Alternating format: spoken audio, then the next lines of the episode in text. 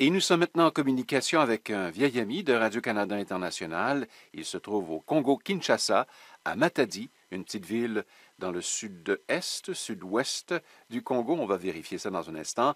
Et notre auditeur en question est Pierre Mbozolo-Fobin. Bonjour Pierre.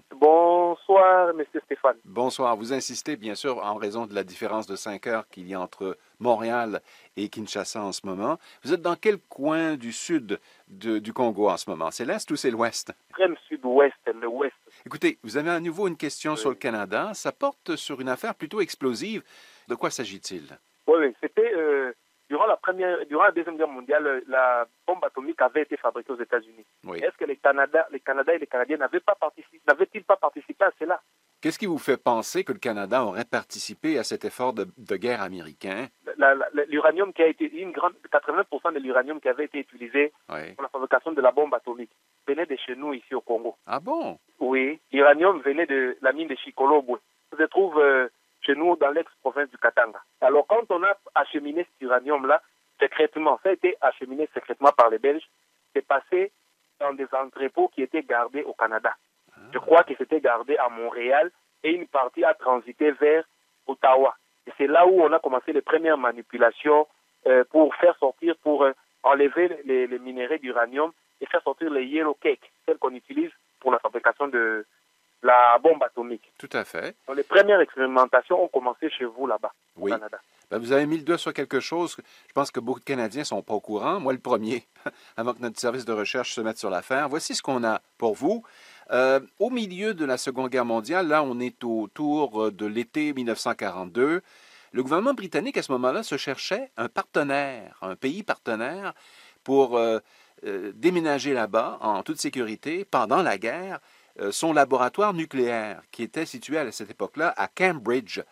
Et euh, ça n'a pas pris de temps, les négociations ont été conclues. Le Canada, le ministre qui a pris la décision, c'est quelqu'un de bien connu au niveau des noms ici au pays, C.D. Howe, ministre fédéral de la reconstruction et des approvisionnements pendant la guerre.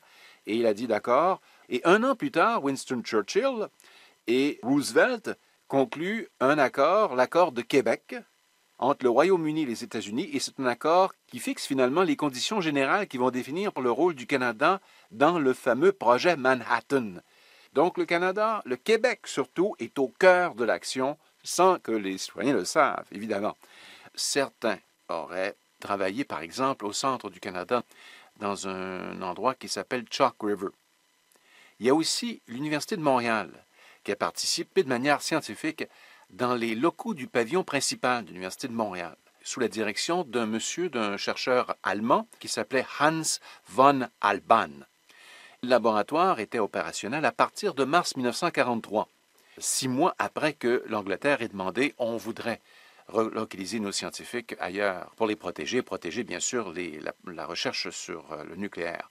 Et le mandat du groupe à Montréal était assez précis. D'après un homme qui s'appelle euh, W. Eagleston, dans son livre Canada's Nuclear Story, qui vient de sortir récemment, il dit que c'était d'utiliser l'expertise en eau lourde acquise à Paris et à Cambridge pour produire le plus vite possible un réacteur à eau lourde qui fonctionnerait à l'uranium naturel. Alors, lorsqu'il a été interrogé à cette époque-là sur le rôle d'université dans des travaux ultra secrets, il y a un responsable d'université qui s'appelait Monseigneur Olivier Moreau, qui avait répondu aux journalistes, et j'ai la citation ici, le National Research Council, donc le Conseil national de recherche du Canada, occupe depuis cinq ans des locaux dans quelques ailes d'université. Alors, euh, il n'est permis à personne de l'université d'y pénétrer, et nous, nous n'avons aucun rapport avec les chercheurs qui y sont enfermés. Donc, il prétendait ici qu'il ne savait pas qu'est-ce qui se passait exactement, mais que, bien sûr, ça faisait partie de l'effort de guerre. Peut-être qu'il valait mieux ne pas poser plus de questions. On estime que, à la fin du projet Manhattan, donc en 1946 véritablement, les laboratoires canadiens de Chalk River, donc dans le nord de l'Ontario, avaient probablement produit plusieurs kilos de plutonium, du combustible irradié, pour les besoins des militaires américains. Bon. Oui, je vous écoute. Oui. Savez, euh, il y a un Belge euh, qui fut euh, le créateur de l'université, dans la première université au Congo. Il fut même un évêque, Monseigneur Gillon. Il dit dans son livre que il y avait un, partenariat entre la grande union minière du Haut-Katanga. C'était la plus grande entreprise de notre pays, dans de la colonie belge.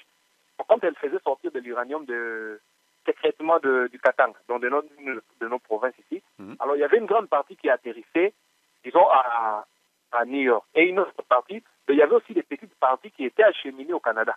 Et c'était secrètement. Là, c'était dans le, dans le cadre de la recherche. Ce qu'on n'a jamais compris est qu'on n'a jamais, on n'a jamais laissé des traces de, et ce transport d'uranium d'une petite partie, on n'a pas d'une grande partie, une petite partie. C'était secret. Hein. Curieux passé euh, militaire du nucléaire canadien qui aujourd'hui est complètement pacifique. Il n'y a pas eu un atome canadien. Je, on pense qu'il n'y a, pas, y a, aucune implication canadienne au niveau militaire, au niveau du nucléaire aujourd'hui. Voilà. Est-ce qu'il y avait autre chose? Non, mais, vous, vous êtes devenu pacifiste. Mais chez nous, vous savez, cette mine-là, là où on avait extrait cet uranium, Jusqu'à présent, il y a des gens qui vont là-bas extraire ça sans protection, et surtout les enfants. Ah, oui, oui. Actuellement, il y a beaucoup de maladies, des maladies radioactives, il y a beaucoup de maladies. Parce que, vous savez, quand les gens traitent, ces déchets d'uranium, mhm. ils les jettent dans les rivières. Et toute cette région-là, c'est une région où a beaucoup de gens qui ont des problèmes de leucémie, des problèmes de zona, des problèmes euh, multiples, hein, des problèmes de cancer. C'est vraiment une, euh, vraiment une zone type de maladies, vraiment à caractère euh, des effets radioactifs. Mais merci infiniment de nous avoir apporté cette question sur une partie de l'histoire du Canada, une histoire commune, semble-t-il, entre nos pays. Merci beaucoup, Pierre. Merci, merci. Pierre Mvozolofoba, qui se trouve dans l'extrême sud-ouest du Congo-Kinshasa.